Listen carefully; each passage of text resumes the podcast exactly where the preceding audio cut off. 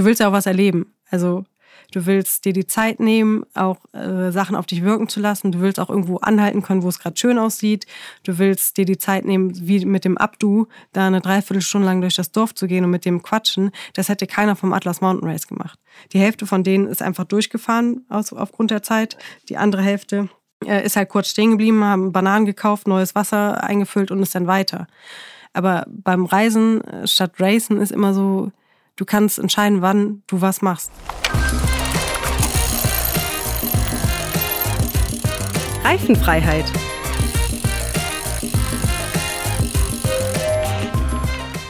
Ja, herzlich willkommen bei Reifenfreiheit im Gravel-Podcast von Bike Components. Richtig gehört, hier ist eine neue Stimme. Mein Name ist Laura und ich löse meine Kollegin Svenja hier ab. Ganz neu bin ich aber auch nicht, denn ich habe schon vorher zusammen mit Svenja den Podcast geplant und sie auch schon bei einigen Gesprächen begleitet. Ja, und ähm, warum sie jetzt in diesem coolen Projekt nicht mehr dabei sein kann, davon kann uns äh, Svenja hier gleich selbst berichten. Denn sie ist meine erste Gesprächspartnerin in dieser neuen Staffel. Und was dich sonst hier erwartet in den nächsten Folgen, ich würde sagen, ein guter Mix aus Themen rund ums Grabbeln mit vielen spannenden GesprächspartnerInnen. Und ja, viel mehr will ich auch gar nicht verraten und direkt ins Gespräch mit Svenja starten. Hi Svenja. Hi Laura. Ich muss dich ja jetzt gar nicht mehr groß vorstellen. Die meisten unserer Podcast-Hörerinnen kennen dich ja schon. Ich hoffe doch. Aber äh, vielleicht kannst du trotzdem noch mal kurz erzählen, wer du eigentlich bist. Ja, sehr gerne. Äh, ich bin Svenja, für die, die den Reifenfreiheit Podcast schon kennen, ähm, der Host der ersten zwei Staffeln. Ich bin Produktmanagerin ähm, beim Online-Shop Bike Components, jetzt seit drei Jahren und drei Monaten im Unternehmen und hm. äh, kümmere mich ähm, um die ganzen Eigenmarken bei uns und bin sozusagen äh, vor zweieinhalb Jahren in das Gravel Game eingestiegen und hatte bisher äh, das Vergnügen, äh, in dem Podcast Reife Freiheit auch so ein bisschen meine Geschichte zu erzählen und euch äh, da mitzunehmen cool, so deine Reise in, in die Gravel-Welt einfach so ein bisschen mitzuverfolgen. Es war, fand ich persönlich sehr motivierend, hat mich auch nochmal irgendwie neu angestachelt, sodass ja. ich mir ja dann letztes Jahr auch mein erstes Gravel-Bike gekauft habe. Weiß ich noch, wir sind Und, zusammen das Studiebor gefahren. Da genau. war das ja genau. fast ganz neu, oder? Das Fahrrad. Ja, das ja. war quasi, ja. man, man kann sagen, eine Jungfernfahrt. Ja, und sofort so lang. Ja, auf jeden Fall cooles erstes Abenteuer. Ja, und vielleicht kannst du jetzt einfach nochmal genauer erklären, hm, warum du dieses äh, Projekt Reifenfreiheit nicht mehr fortsetzen kannst, äh, aus deiner Perspektive. Sehr gerne wäre jetzt gelogen. Natürlich äh, liegt mir das Projekt sehr am Herzen. Ich hatte auch eine Menge Spaß, äh, den Podcast aufzunehmen, habe total viele tolle Leute kennengelernt, äh, selber auch viel über das Thema gelernt durch die ganzen Experteninterviews. Warum ich das Zepter sozusagen jetzt an dich übergebe, ist, äh, glaube ich, ganz einfach. Ich habe ja die ersten zwei Staffeln ging es so um das ganze Bikepacking-Thema und die Events die man doch mhm. mit dem Gravelbike jetzt fahren kann. Ähm, wir haben viele Themen besprochen und jetzt ist es halt so, es gibt halt, um, um meine Person, also um diese Story weiterhin als meine Gravel-Story zu platzieren, bräuchte ich halt extrem viele Urlaubstage, um extrem viele Reisen und Events, äh, Eventteilnahmen zu machen um äh, darüber zu berichten. Und ich glaube, äh, da kriegt mein Chef dann doch ein bisschen äh, das Zucken, wenn ich sage, ähm, ich, ich bin äh, dann irgendwie 30, 40 Tage extra äh, im Jahr im Urlaub, äh, um Material für den Reifenfreiheit-Podcast zu machen. Nee, Spaß beiseite. Es ist halt einfach, ähm, wir haben viele Themen besprochen ähm, meine Reise geht weiter, die nächsten Reisen sind geplant. Aber im Grunde ändert sich ja nicht viel dran, außer dass man erfahrener wird, dass man vielleicht sich ein bisschen mehr traut. Vielleicht kommt da auch nochmal ein Gespräch zwischen uns zustande. Ja, Aber ich glaube, äh, jetzt ist es einfach viel cooler, wenn ich das Zepter so an dich übergebe, wir ein bisschen anderes Format machen, dass Reifenfreiheit weiter bestehen bleibt, aber mehr auf, auf das Thema äh, fokussiert mit ein paar coolen äh, neuen Charakteren äh, rund um Expertenwissen, um das Thema und das so ein bisschen weiterleben lassen. Und ähm, bin ganz ganz froh, dass das nicht ganz aufhört. Ja, ich finde auch cool, ähm, dass wir das äh, Projekt jetzt weitermachen. Ja. Auch wenn ich dir natürlich äh, die vielen ähm, Urlaubstage gegönnt hätte, äh, freue ich mich aber trotzdem, ähm, dass ich es jetzt weitermachen kann. Ja. Ähm, wie du gerade schon gesagt hast, in einem etwas anderen Format. Also Wahrscheinlich werden wir nicht mehr so viel rumreisen, aber trotzdem viele coole, spannende Gespräche hier führen. und neues Format heißt auch neue Rubriken. ich habe schon gehört, ich habe schon gehört. und damit wären wir schon quasi so beim ersten Programmpunkt dieses ja. Podcasts. Und zwar heißt es äh, der Moment auf dem Rad. Mhm. Und ähm, ja, was denn für ein Moment? Äh, dieses Wort müssen wir sozusagen noch finden und ausfüllen. Okay. Und äh, deswegen habe ich jetzt hier so ein. Na, ich sehe schon so ein paar Schnitzel vorbereitet. genau. Und ich äh, ziehe jetzt mal hier aus diesem kleinen Berg. Ähm, du weißt ja, wie Spontanität liegt mir, ja? ja. Äh, hier so ein Papierchen und mal schauen, was da jetzt so drin steht. Oha, der nervigste Moment auf dem Bike. Oh Gott, ich dachte, jetzt kommt was Positives. Ähm, aber ja, es gibt äh, wahrscheinlich viele nervige Momente auf dem Bike. Ähm, okay, vielleicht ging nicht gerade Gravelbike, aber äh, sehr, sehr frisch noch in meinem Kopf. Ich war jetzt über äh, Karneval mit einer Jungsgruppe auf Mallorca im Trainingslager und ähm, wie das halt so ist, man versucht ja äh, die ganze Zeit auszunutzen. Deswegen fliegt man morgens um 6 Uhr äh, samstags los, um dann äh, auch noch die erste Runde zu fahren. Das heißt, man ist relativ äh, früh auf den Beinen und äh, ist sehr müde.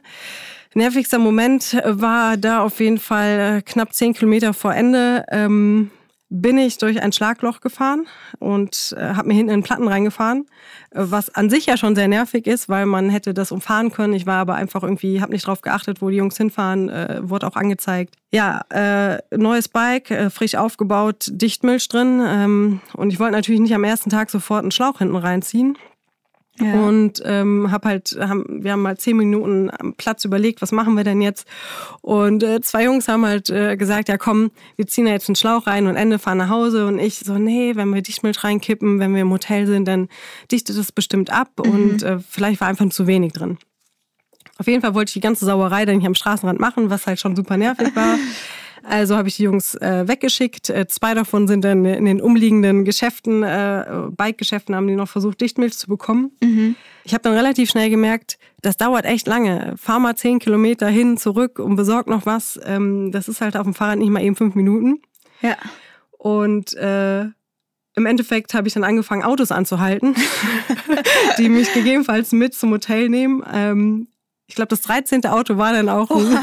Also ich war wirklich verzweifelt und habe gedacht, oh Gott, es ist gleich dunkel, ich hatte Hunger, wir sind seit zwei Uhr äh, wach, äh, heute äh, mit dem Flieger angekommen. Irgendwie, das war einfach alles nervig. Man war nicht richtig mhm. ausgeruht, man ist gerade schon 70 äh, Kilometer gefahren, es war gutes Wetter, die Jungs haben sich irgendwie, mussten sich darum kümmern und ich stand am Straßenrand und konnte nicht weiter. Ja, das glaube ich. Das ist wirklich nervig. Sehr nervig. Äh, Im Endeffekt hat dann äh, wirklich das 13. Auto ähm, hat mich da mitgenommen. Es waren zwei Golfer aus Berlin ähm, super nett, äh, haben mich dann bis zum Hotel gefahren. Ähm, ja, was besonders nervig daran war, dass wir im Endeffekt den, den Reifen nicht mit neuer Dichtmilch äh, gestopft bekommen haben. Mhm. Das heißt, er blieb undicht, äh, sodass wir halt ähm, noch oder zwei, mein Partner und ein, Freund, äh, da noch einen Schlauch reingezogen haben ähm, und äh, mich nach oben geschickt haben. Ich war da schon duschen, ich war komplett fertig. Oh. Auf jeden Fall war das einfach die ganze Situation sehr nervig. Man war müde, erster Tag, neues Bike. Ja, absolut. Und äh, sofort halt in den Schlauch rein. Und ähm, das war auch die einzige Reise, wo ich dann ähm, Verlauf nochmal einen Platten hatte hinten. Ach nee. Und das ist mir vorher noch nie passiert. Also wirklich sehr nervig. Ähm, ja. Das ist so äh, ja, das, Nervigster Moment auf dem Bike, würde ich sagen. Ich würde sagen, äh, ja, die Story passt auf jeden Fall. Ja. die Klar. trifft es, glaube ich, ziemlich gut, dieses äh, Adjektiv nervig. Ja. Oh je, okay. So viel zu äh, Tubeless fahren. ja, also auf jeden Aber Fall, wenn ihr ein neues Bike aufbaut und dicht mit reinmacht, egal ob Gravel, Rennrad, äh, Mountainbike, dreht die Reifen wenn ihr nicht sofort fahrt, dreht die Reifen, sonst setzt sich das unten alles ab und ähm, man hat halt gesehen, ja. dass sich die Dichtmilch einfach unten in der Kuhle gesetzt hat und man die wie so ein Pflaster eigentlich aus dem Reifen ziehen konnte. Ich glaube aber tatsächlich, dass es jedem wahrscheinlich mal passiert. Ja, stimmt. Mir ist es auch schon passiert. Ich war aber Gott sei Dank nicht so weit weg von zu Hause, ja. deswegen ähm, war es noch okay. In irgendeinem anderen Land äh, wenn es dann auch noch dunkel wird und so weiter. Also äh, ja. das stelle ich mir dann schon kritischer vor. Ja, ich hatte auch ein ähm. Gespräch mit einer älteren äh, spanischen Dame, die wollte mich unbedingt nach Hause fahren oder zum Hotel, aber sie hat halt nicht wirklich Englisch gesprochen mhm. ähm, und hat mir dann zu verstehen gegeben, ich soll das Fahrrad doch stehen lassen. Sie fährt mich, sie soll es ja morgen abholen. Ja, ihr kennt das ja, man lässt halt nicht ein sehr teures Rennrad einfach am Straßenrand stehen ohne Schloss. Lieber ähm, nicht. Deswegen, Keine äh, gute Idee. War halt einfach nervig. Das war nervig. Danach war es aber schön. Sehr gut. Also äh, hattest du zuletzt noch eine gute Reise und Reisen ist jetzt auch äh, in dieser Folge ein Thema, ist ein ja. guter Übergang. Äh, und zwar war dein, also vor deinem Mallorca-Urlaub, dann dein letzter größerer Trip, ähm, von dem unsere Podcast-HörerInnen auch noch gar nichts wissen, ähm, deine Reise durch Marokko mit dem genau. Gravelbike. Genau. Ähm, wann war das nochmal? Äh, das war letztes Jahr im Oktober. Mhm, genau okay. zum Start des Atlas Mountain Race. Echt? Ist das im Oktober? Äh, es gibt zwei. Es gibt eins im Herbst und eins im Frühjahr. Ah, guck mal, das wusste ich noch gar nicht. Genau. Äh, jetzt war ja, also das vorletzte Atlas Mountain Race war ähm, 1. Oktober. Letztes ja. Jahr 2022 ist es gestartet. Und wir sind äh, sozusagen zwei Tage vorher nach Marokko gereist, Marrakesch, und ähm, sind dann auch an dem gleichen Tag am 1.10.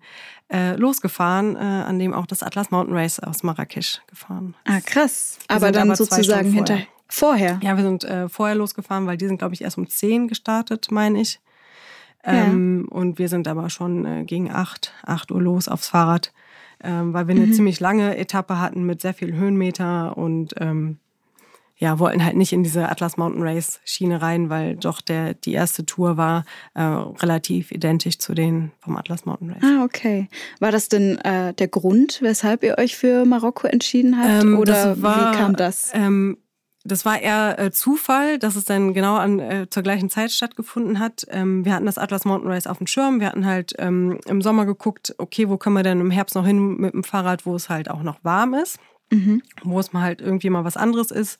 Angefangen mit Dänemark, dann waren wir in der Toskana und irgendwie wollten wir noch ein bisschen mehr irgendwas Exotischeres. Mhm. Und ähm, äh, das Hellenic Mountain Race, das in, äh, in, Griechenland stattfindet, stand auch auf der Liste, aber irgendwie haben wir uns dann für Marokko entschieden, weil es halt irgendwie irgendwie eine andere, ein anderes Feeling hatte. Es war mal irgendwie ein anderer Kontinent äh, mit dem Fahrrad warum nicht? Und äh, in der Planung ähm, haben wir äh, natürlich uns am Atlas Mountain Race orientiert. Ja. Und haben dann, wo wir die Flüge schon gebucht haben, dann festgestellt, ah krass, die starten zur, zum gleichen Zeitpunkt Ach, wie krass. wir. Und das war mehr Eher oder weniger Zufall. Zufall. Ja. Ähm, was uns aber ganz äh, ja, gelegen kam, weil natürlich dann auch die ganzen, äh, die ganze Stadt oder auch die Leute auf der Route, die waren es gewöhnt, Radfahrer mit Taschen äh, zu sehen. Und es war ein bisschen ja. geführter. Die waren sozusagen auf euch vorbereitet. Genau, es war jetzt wohl nicht mehr ganz so äh, angestarrt wie, äh, wie so, ein, ja. so ein Reh im Scheinwerferlicht. Ne? Ja, genau. Ja, okay. Ja, man erlebt das ja öfters mal so auf Reisen, dass die Leute einen erstmal so geschockt anschauen. Ja, voll. Äh, was sind das denn für Verrückte mit äh, Taschen und am ja. Rad und die fahren hier durch die Gegend? Was haben die vor? Man muss auch sagen, so ähm, im Vorhinein war natürlich Marokko ist jetzt so kein Land, wo man als erstes dran denkt, da reist man jetzt hin mit dem Fahrrad. Ähm, mhm. Wir hatten uns auch äh, ziemlich viele Gedanken gemacht, beziehungsweise auch ich habe mir Gedanken gemacht, ich als blonde europäische Frau, mhm. äh, kann ich da auch mit einer kurzen Radhose fahren? Also da hat man sich ja vorher nie Gedanken drüber gemacht, aber es war irgendwie so das Bild ja. äh, von, von Marokko mit mit der ganzen Religion und den Bräuchen und irgendwie war das so, hm, wollen wir das denn machen? Und mhm. äh, als ich dann wusste, okay, das Atlas Mountain Race geht da durch, dann hatte man irgendwie ein besseres Gefühl.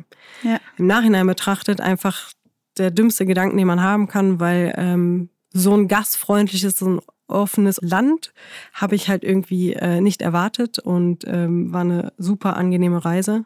Ja, vielleicht äh, kannst du uns einfach mal so ein äh, Stück mitnehmen auf diese Reise ja, und äh, ja, vielleicht mal ganz von vorne beginnen. Wie ging's los? Mhm. Wo seid ihr gestartet? Ähm, vielleicht kannst du erstmal so einen Überblick zu der Route geben, dass man ja. sich das so ein bisschen vorstellen kann. Ja, gerne. Wo es so ähm, lang geht.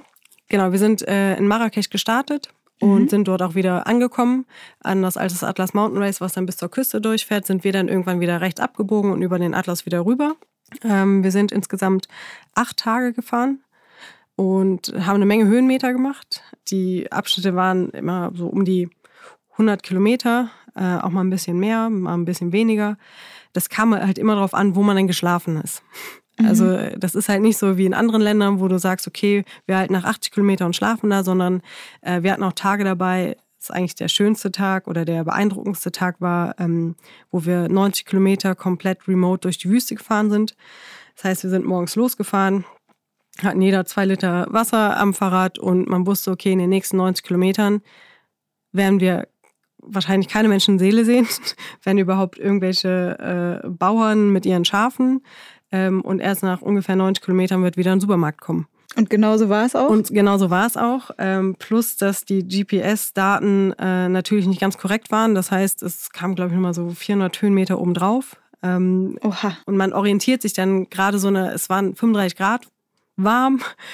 Äh, und ähm, wir sind dann halt durch diesen, diesen Abschnitt. Ähm, es gab auch eine, eine ähm, ja, Hike-Bike.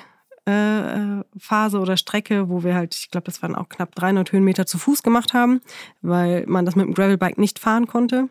Mhm. Ähm, und dann das Bike auf die Schulter oder genau. einfach rollen und nee, schieben? Nee, nee, schon auf die Schulter und dann äh, wirklich wandern, hochwandern. Das war jetzt ähm, nicht ohne, würde ich sagen. Da kam auch manchmal so Gedanken auf, puh, also wenn jetzt hier was passiert, ja. was dann? Ähm, das spricht man natürlich nicht aus, genauso wie man nie sagt, äh, zum Glück hat man keinen Platten, bevor man nicht zu Hause ist. auch so nachher die Abfahrt war schon sehr beeindruckend, auch die Bilder, aber wir mussten halt auch immer irgendwie nach anderthalb Kilometern anhalten, weil du gar nicht so lange die Bremse ziehen konntest. Also es war so grob der Schotter, äh, du bist relativ schnell runter, weil da ein Gefälle von knapp fünf bis zehn Prozent ist. Hm, steil. Und ja. ähm, es war einfach ziemlich beeindruckend von der Natur, sehr anspruchsvoll und sehr befreiend, als man dann äh, an, dem, an dem Kiosk ankam und sich dann erstmal äh, wieder mit äh, Flüssigkeit versorgen konnte. Das äh, Krasseste eigentlich war auch, dass es ein Teil vom Atlas Mountain Race, was wir komplett nachgefahren sind. Und zu dem Zeitpunkt waren da auch noch Leute unterwegs, und äh, da waren manche äh, von den Teilnehmern echt nicht so gut ausgestattet. Ähm, einer, ich weiß noch, der, ein Franzose war das, den haben wir nachher nochmal getroffen. Der hatte sogar in seinem T-Shirt noch seine Zigarellos drin. Also, also normalerweise erwartet man, so ein, so ein Teilnehmer ist doch sehr sportlich. Äh, hatte, ich glaube, auch irgendwie sehr, sehr dünne äh, Gravel-Reifen, 32 Millimeter oder so. Krass. Und eigentlich ist das Atlas Mountain Race halt... Ähm, ein Rennen, was man mit dem Mountainbike machen sollte, aus mhm. gutem Grund. Und äh, das war schon sehr beeindruckend. Habt ihr öfters ähm, ja, Teilnehmerinnen von, ja. vom äh, Rennen getroffen? Ich glaube, bis Oder? zum fünften Tag schon. Und danach hat sich halt die Route geteilt. Okay. Ähm, aber ja, äh, wir hatten sogar bei zwei Unterkünften ähm, äh, waren auch Teilnehmer, die dann gescratcht sind, die dann äh, aufgrund Defekten aus dem Rennen ausgestiegen sind. Die haben dann dort übernachtet, sind am, der eine ist an dem gleichen Tag oder am Tag danach einfach über, die, über die Hauptstraße dann bis zum Ziel gefahren, aber der konnte halt mit dem Fahrrad nicht mehr ins Gelände, weil das so gefrickelt war. Der andere hat sich abholen lassen aufgrund von Knieproblemen. Also man ist schon mit sehr viel in Kontakt gekommen mit diesen Leuten und ähm, das, das war schon cool bestimmt äh, dann auch spannend, äh, nochmal so diesen Rennen, Voll. diese Rennperspektive ja. da mitzubekommen. Ja. Da kommen wir gleich dann auch nochmal ja, zu. Aber du hast, du warst eben eigentlich noch bei der Route. Ja. Und äh, wie, wie hat die sich denn so verändert? Also du hast eben schon mhm. von Wüste und Gebirge erzählt. Ähm, also ja. wie muss man sich das vorstellen? Ist da alles trocken? Ist da gar nichts grün? Wie sieht's da aus? Äh, äh, ähm, geht's nur rauf und runter oder habt ihr auch mal flache Stücke? Gibt's da Wasser? Ja. Was ist da noch so zu entdecken auf der Route? Also ich würde sagen, mehr als die Hälfte war halt einfach nur Berg, weil du musstest einmal über den Atlas drüber und dann das zweite Mal drüber.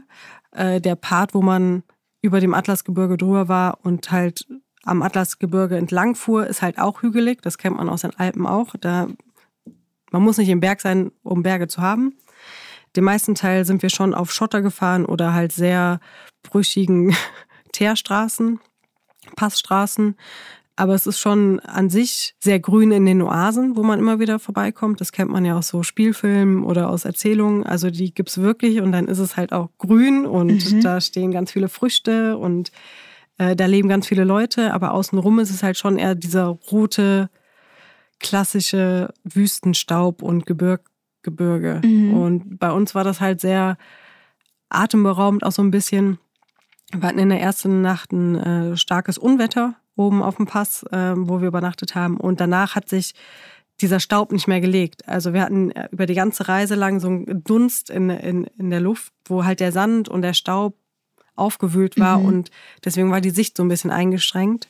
Und gerade so in den ersten zwei Tagen war das eher so wie so auf einer Mondlandschaft. Krass, okay. Und das äh, ist schon ziemlich cool. Ja. ja, ziemlich kontrastreich eigentlich, was so die, die Landschaft dann betrifft. Ne? Ja, gerade wenn man dann auch nach acht Tagen wieder in Marrakesch endet, was dann ja schon eine sehr große und sehr laute Stadt und ja. auch sehr dreckige Stadt ist.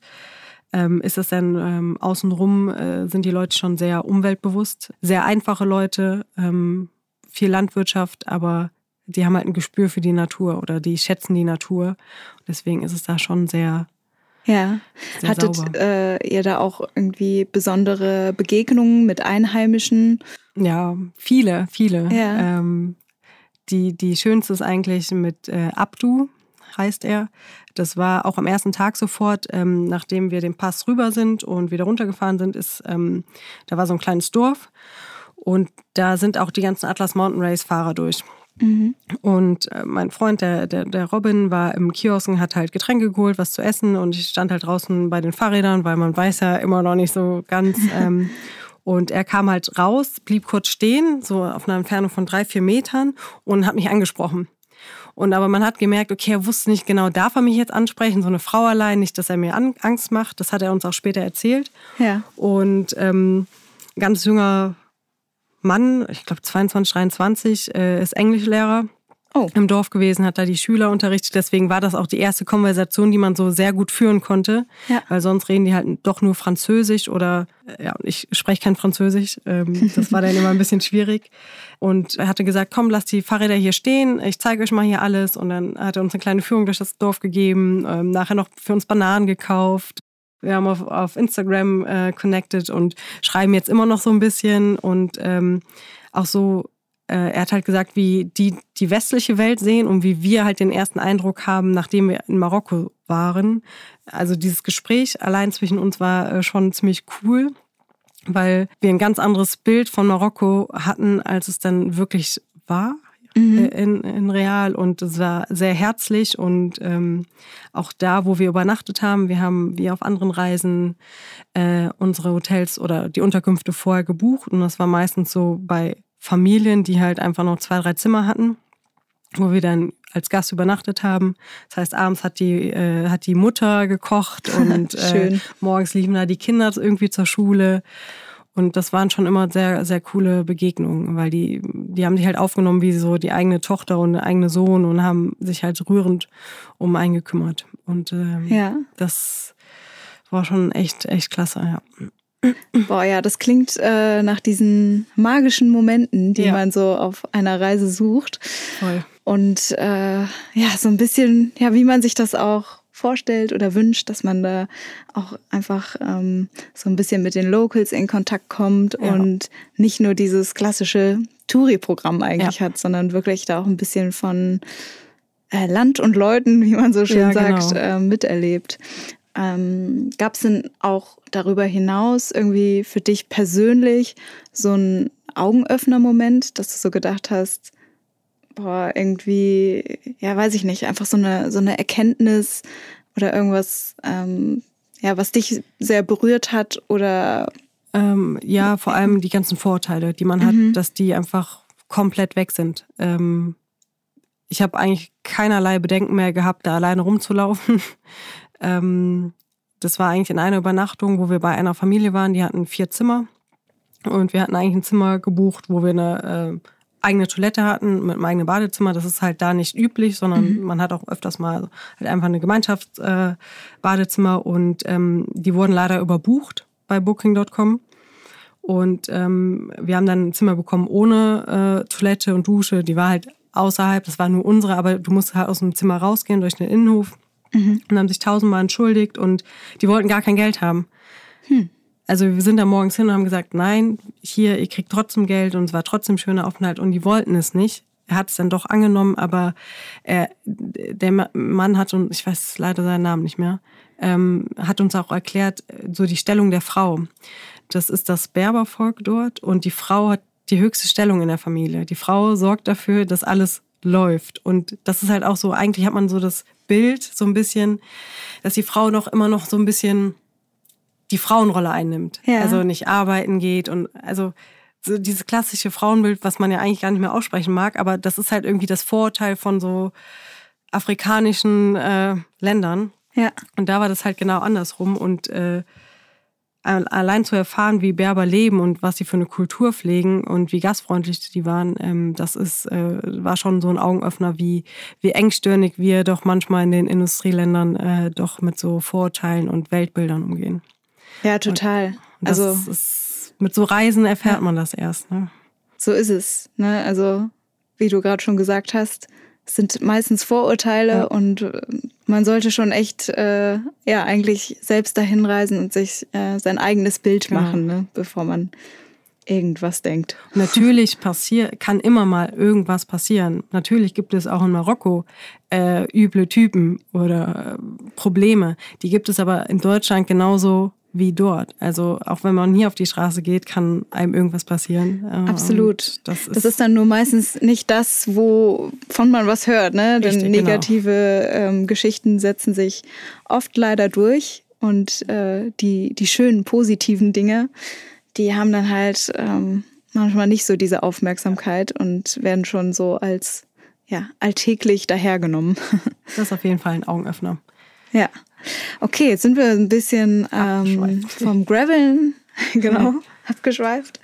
Ähm, aber ja gut, das gehört halt auch mit zu, zu so einer Reise, auch ja. zu einer Bikepacking-Reise. Und dann ist es ja auch mal ganz schön eigentlich abzuschweifen. Ja, ich glaube sogar das Wichtigste bei einer Bikepacking-Reise. Dass man Leute kennenlernt, Leute die Kultur kennenlernt und das Land kennenlernt. Ja. Neben der ganzen sportlichen Sache und, und der kulinarischen Schönheit des Landes ist halt äh, die Kultur und die Leute kennenlernen, plus das Land auch anders erleben als aus dem Bus. Ja. Unglaublich wichtig. Ja, ihr wart ja wahrscheinlich viel näher dran und äh, einfach ja, ja mittendrin, ne? Ja. wenn ihr da sogar bei den Familien äh, zu Hause wart. Das ist ja nichts, was man mit so einer gebuchten Reise nee. äh, erlebt, sondern echt etwas, wenn man auf eigene Faust loszieht. Ja. Wie zum Beispiel mit dem Bike. Genau. Aber äh, Kulinarik auch noch ein gutes äh, ja. Stichwort. Können wir auch noch mal kurz drauf eingehen. Ja. Ähm, interessiert mich ja auch. Was gibt's denn da so traditionell äh, auf den, auf den Speiseplänen? Auf jeden Fall gibt es sehr viel Zucker. Oh. Also äh, es gibt immer diesen Minztee, das ist, glaube ich, der bekannteste, das bekannteste dort. Ähm, man kriegt, egal wo man hinkommt, Minztee. Und ich sag's dir, Hälfte, Hälfte. Da ist eine, die Hälfte von dem ganzen Tee ist einfach nur Zucker. Und Zucker ist, ähm, so sehen halt bei vielen auch die Zähne aus und die körperliche Verfassung hat man schon sehr stark gemerkt, weil Zucker ist in dem Land ähm, das Zeichen für Wohlstand. Und als Radfahrer ist das super, wenn man gerade ankommt, man kriegt erstmal einen gezuckerten Tee dahingestellt, dann geht der Blutzucker wieder hoch und man ist glücklich. Ähm, Perfekt. Ähm, genau. Äh, ansonsten ähm, ganz klassisch äh, die Tagine. Das sind diese Tontöpfe, wo halt allerlei Zeugs reinkommt. Äh, von die so spitz oben zugehen, genau, ne? Genau, ja. die so Hütchen haben und äh, dazu gibt's dann irgendwie Couscous oder ähm, Zucker, Zimtnudeln hatten wir auch mal ähm, und meistens halt irgendwie das, was die dort halten, ob es jetzt Lamm ist, ähm, Schicken, also schon sehr fleischhaltig auch. Ähm, geht natürlich auch alles vegetarisch, aber es ist schon äh, ja, Tagine. Traditionell haben, fleischhaltig, genau. ja. Aber du weißt halt auch, woher es kommt. Ne? Also es sind alles äh, die Tiere, die die selber halten. Mhm. Äh, auf jeden Fall da, wo wir gegessen haben. Und äh, aber Tagine ist, äh, stand jeden Abend auf dem, auf dem Programm. Natürlich super tolle orientalische Gewürze. Aber das ähm, hat einen schon gut gestärkt, ja. okay. Ja, dann kommen wir nochmal äh, zurück vom vom Teller zum, zum Gravelbike. Ah, obwohl es war so lecker. Äh, vielleicht bleiben wir doch noch ein bisschen dabei. äh, nein, also ihr habt euch mit diesem äh, Trip ja eigentlich ganz klar für eine Reise entschieden mhm. und ja, eigentlich gegen dieses Event oder dieses genau. Rennformat Atlas Mountain Race. Warum denn eigentlich? Du willst ja auch was erleben. Also Du will, willst es, dir die Zeit nehmen, auch äh, Sachen auf dich wirken zu lassen. Du willst auch irgendwo anhalten können, wo es gerade schön aussieht. Du willst dir die Zeit nehmen, wie mit dem Abdu, da eine Dreiviertelstunde lang durch das Dorf zu gehen und mit dem quatschen. Das hätte keiner vom Atlas Mountain Race gemacht. Die Hälfte von denen ist einfach durchgefahren aus, aufgrund der Zeit. Die andere Hälfte äh, ist halt kurz stehen geblieben, haben Bananen gekauft, neues Wasser eingefüllt und ist dann weiter. Aber beim Reisen äh, statt Racen ist immer so, du kannst entscheiden, wann du was machst. Du kannst auch einfach mal anhalten und dich hinsetzen und irgendwas aus deiner Tasche essen. Du kannst, wir waren auch mitten auf einem Stück, dann war auf einmal so ein, so ein kleiner Fluss mit so einem Wasserbehälter, ähm, der halt Wasser gestaut hat. Ja, es war sehr warm. Was haben wir gemacht? Wir haben die Fahrräder angelehnt und haben halt die Beine reingehalten. In einem Race nimmst du dir die Zeit nicht. In einem Race ist, ist du guckst dir, glaube ich, schon viel an, du erlebst auch viel, aber ich glaube, wenn du reist, nimmst du das ganz anders wahr. Ja. Und ich, ich wäre auch vermessen zu sagen, äh, äh, ich hätte ohne Probleme am Atlas Mountain Race mitmachen können. Hätte ich nicht. Also das ist schon ein anderes Kaliber. Es ist aber immer wieder schön, äh, wir orientieren uns sehr oft an solchen Events, weil die Routen meistens ziemlich cool ausgebaut sind ähm, oder vorgearbeitet sind. Man ziemlich viele Erfahrungsberichte auch im Internet findet. Und ähm, ja, wir haben auch mit dem mhm. Organisatorenteam am ersten Checkpoint gesprochen. Ähm, es erleichtert halt die Reise an sich, sich an solchen Events zu orientieren. Ja, ja eigentlich ein richtig guter Tipp auch nochmal ja. für alle, die jetzt zuhören. Ähm, Habe ich ehrlich gesagt auch noch nie so drüber nachgedacht, aber eigentlich ist das ja super cool, das so zu machen. Voll. Man hat schon einen deutlich geringeren äh, Planungsaufwand, was so zumindest die Routen betrifft. Ne? Und ja. ähm, man hat immer noch einen großen Aufwand, aber gerade weil man halt die schwierigen Passagen äh, haben wir natürlich auch rausgenommen. Wir sind halt ja. nicht äh, Offroad den Berg hoch und wieder runter, mhm. eine Passage, wo die meisten halt einfach schieben mussten, sondern wir sind halt den Asphaltpass hoch. Äh, aber man hat so Anhaltspunkte. Man, ja. man weiß, da gibt es Ortschaften, wo man schlafen kann, wo man Essen bekommen kann.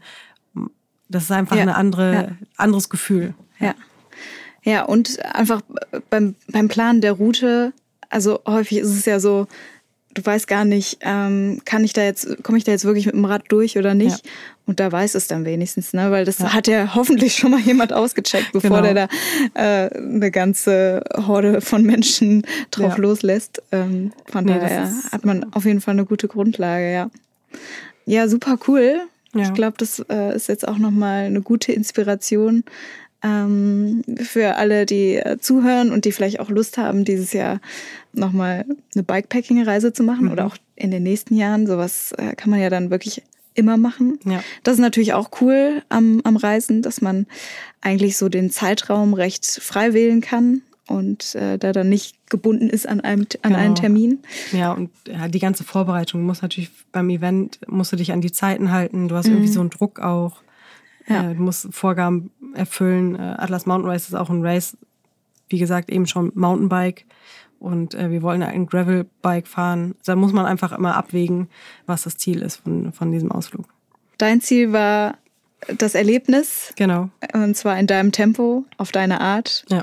Und ja, ich finde, das ist eigentlich ein, ein, schönes Fazit so für diese Folge. Es hat beides was, äh, da sind wir uns, glaube ich, einig. Ja, auf jeden Fall. Also ich würde das wahrscheinlich auch irgendwann mal mitfahren, aber dafür fehlt halt einfach auch so die Vorbereitungszeit. Ne? Ja. Man muss sich ein neues Fahrrad zulegen, man muss halt auch die Technik lernen, so ja. ein bisschen das auch zu fahren und es ist halt ein ähm, krasses Event. Auch andere Events sind genauso, da, da fährt man nicht einfach mit. Nee, ja. da muss man sich dann schon länger drauf vorbereiten und nicht nur körperlich fit sein, sondern eben auch für alle äh, Pannen gewappnet sein genau. und wirklich in jeder Hinsicht, was eigentlich Fahrräder betrifft, fit sein. genau. Ich äh, freue mich, dass der Podcast weitergeht und dass du das übernehmen wirst und äh, ich sage einfach vielleicht auch nochmal Danke für die letzten zwei Staffeln, auch für deine Unterstützung und äh, bin gespannt, was äh, die Staffel 3 jetzt bringt. Ja, sehr gerne und vielen Dank, dass du jetzt heute nochmal wieder eine Reise geteilt hast. Ja, ich hoffe, dass du auch uns sonst als Gesprächspartnerin in diesem Podcast erhalten bleibst. Wenn ich was zu sagen habe, komme ich gerne. ja, wer weiß. Also es würde mich nicht überraschen, wenn du bald wieder irgendwie eine verrückte Reise aus dem Hut zauberst. Das ist bestimmt sein. schon wieder was in Planung. Ja. Genau. Und äh, deswegen vielen Dank und Dankeschön. ich würde sagen, bis bald. Bis dann. Ciao. Und jetzt geht's weiter mit Björn und den Gravel News. Mein Tipp der heutigen Folge ist der neue Level 9 Aero Carbon Lenker, der ähm, jetzt mit neuem Design daherkommt. Ähm, generell gab es jetzt für die Marke Level 9, die wir exklusiv vertreiben, ein, so ein kleines Rebranding. Die, die neuen Produkte sind jetzt mit einem neuen Logo versehen und äh, in dem Zuge ist auch der neue Aero Carbon Lenker für, fürs Rennrad für Gravelbikes rausgekommen. Eigentlich wurde der, dieser Lenker ähm, designt für, für Rennräder und nimmt hier auch die modernen ähm, Trends mit auf, äh, ist halt deutlich schmaler. Ähm, er ist äh, mit einem leichten Flair von 6 Grad versehen, aber gerade wenn du äh, ja, dein Gravel Racebike irgendwie über schnelle Gravel Passagen peitschen möchtest, äh, ist das für mich der Lenker, den ich mir jetzt an mein Rad schrauben würde. Du kannst die Züge intern verlegen, ähm, er hat einen sehr angenehmen ergonomischen Drop, äh, oben eine flächige Auflage ähm, und macht das für mich gerade in der Kombination dann mit dem dafür sehr passenden Preis zu einem super Paket und deshalb empfehle ich dir das auch für dein Race Gravel Bike bzw. für dein Rennrad, wenn du dich eher auf der Straße bewegst. Ja, das war die erste Folge unserer neuen Staffel. Und wenn es dir gefallen hat, abonniere gerne diesen Podcast oder hinterlass eine Bewertung.